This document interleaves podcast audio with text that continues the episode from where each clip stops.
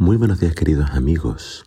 Hoy en Primero Dios te invito a que juntos leamos Jeremías capítulo 7. Dice así la palabra del Señor.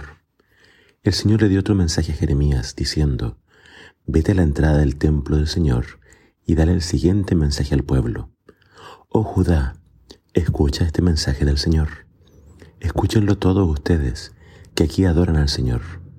Esto dice el Señor de los ejércitos celestiales, Dios de Israel. Incluso ahora, si abandonan sus malos caminos, les permitiré quedarse en su propia tierra. Pero no se dejen engañar por los que les prometen seguridad simplemente porque aquí está el templo del Señor. Ellos repiten, el templo del Señor está aquí, el templo del Señor está aquí.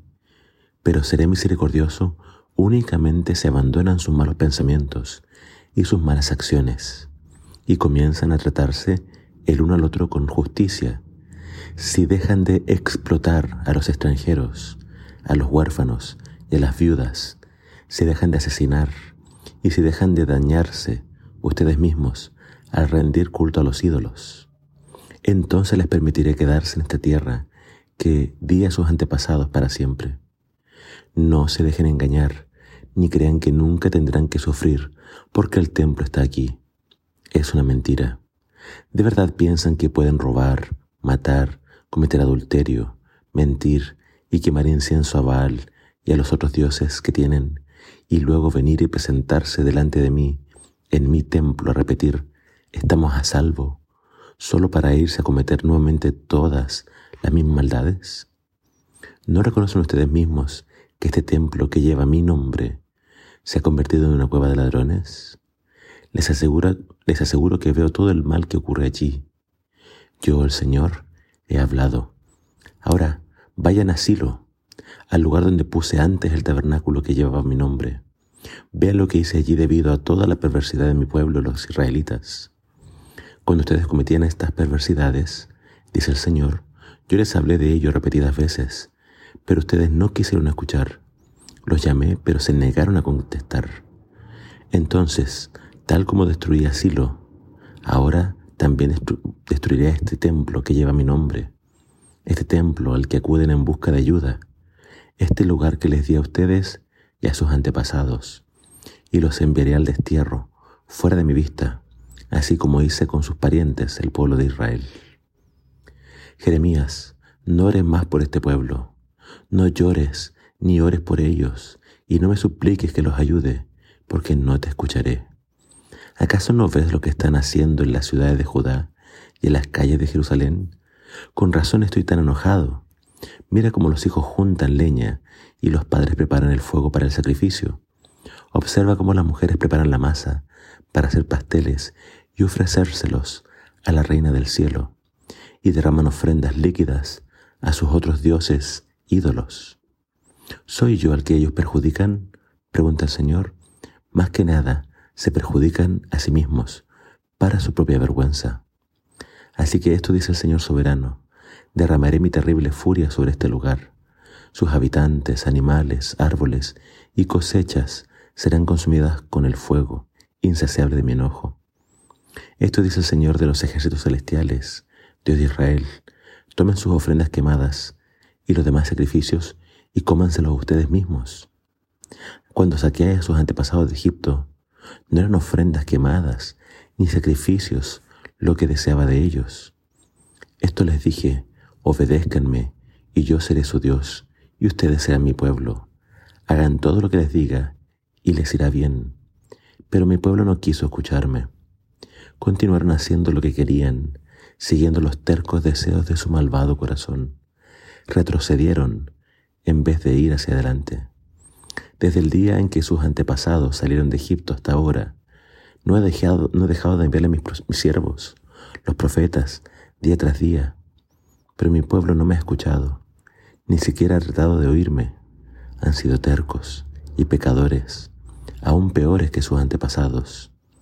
Diles todo esto, pero no esperes que te escuchen. Adviérteles a gritos, pero no esperes que te hagan caso. Diles, esta es la nación que no obedece al Señor su Dios y que rechaza ser enseñada. Entre ellos la verdad ha desaparecido, ya no se escucha en sus labios. Rápate en señal de luto y llora a solas en las montañas, porque el Señor ha rechazado y abandonado a esta generación que ha provocado su furia. La gente de Judá ha pecado ante mis propios ojos, dice el Señor. Han puesto sus ídolos abominables precisamente en el templo que lleva mi nombre, y así lo han profanado. Han edificado santuarios paganos en, Tofet, el basurero, en el valle de Ben donde queman a sus hijos y a sus hijas en el fuego. Jamás ordené un acto tan horrendo, ni siquiera me pasó por la mente ordenar semejante cosa. Así que atención, se acerca la hora, dice el Señor, cuando ese basurero ya no será llamado más Tofet ni valle de Benjinom, sino valle de la matanza. Enterrarán a sus muertos en Tofet hasta que ya no haya más lugar. Es terrible lo que nos habla este capítulo. Es un, un sermón famoso de Jeremías que fue predicado en el templo. ¿Cuál era el problema del pueblo? Estaban engañados espiritual y religiosamente. Ellos creían que por tener el templo de, de Dios nunca los alcanzaría el mal. Y no es que ellos hayan abandonado por completo su religión. Ellos seguían yendo al templo, pero a la par adoraban a otros ídolos. Acá es interesante que se habla de la reina del cielo. Eh, para los babilonios Ishtar y para los cananeos Astaret eh, o Astarte.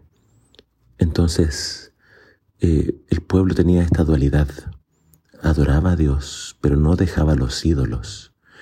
Eh, el mensaje de Jeremías es, ustedes han convertido este lugar en una cueva de ladrones.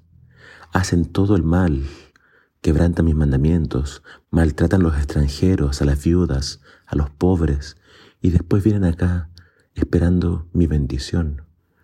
No, si esperamos la bendición del Señor, tiene que haber obediencia y tiene que haber arrepentimiento. Nos habla de que habían ídolos en el templo y habían ídolos también entonces en el valle de Ginom. Y ese lugar dice que era terrible porque ahí incluso hacían sacrificios humanos. Y Dios entonces declara, este valle se convertirá en el valle de la matanza.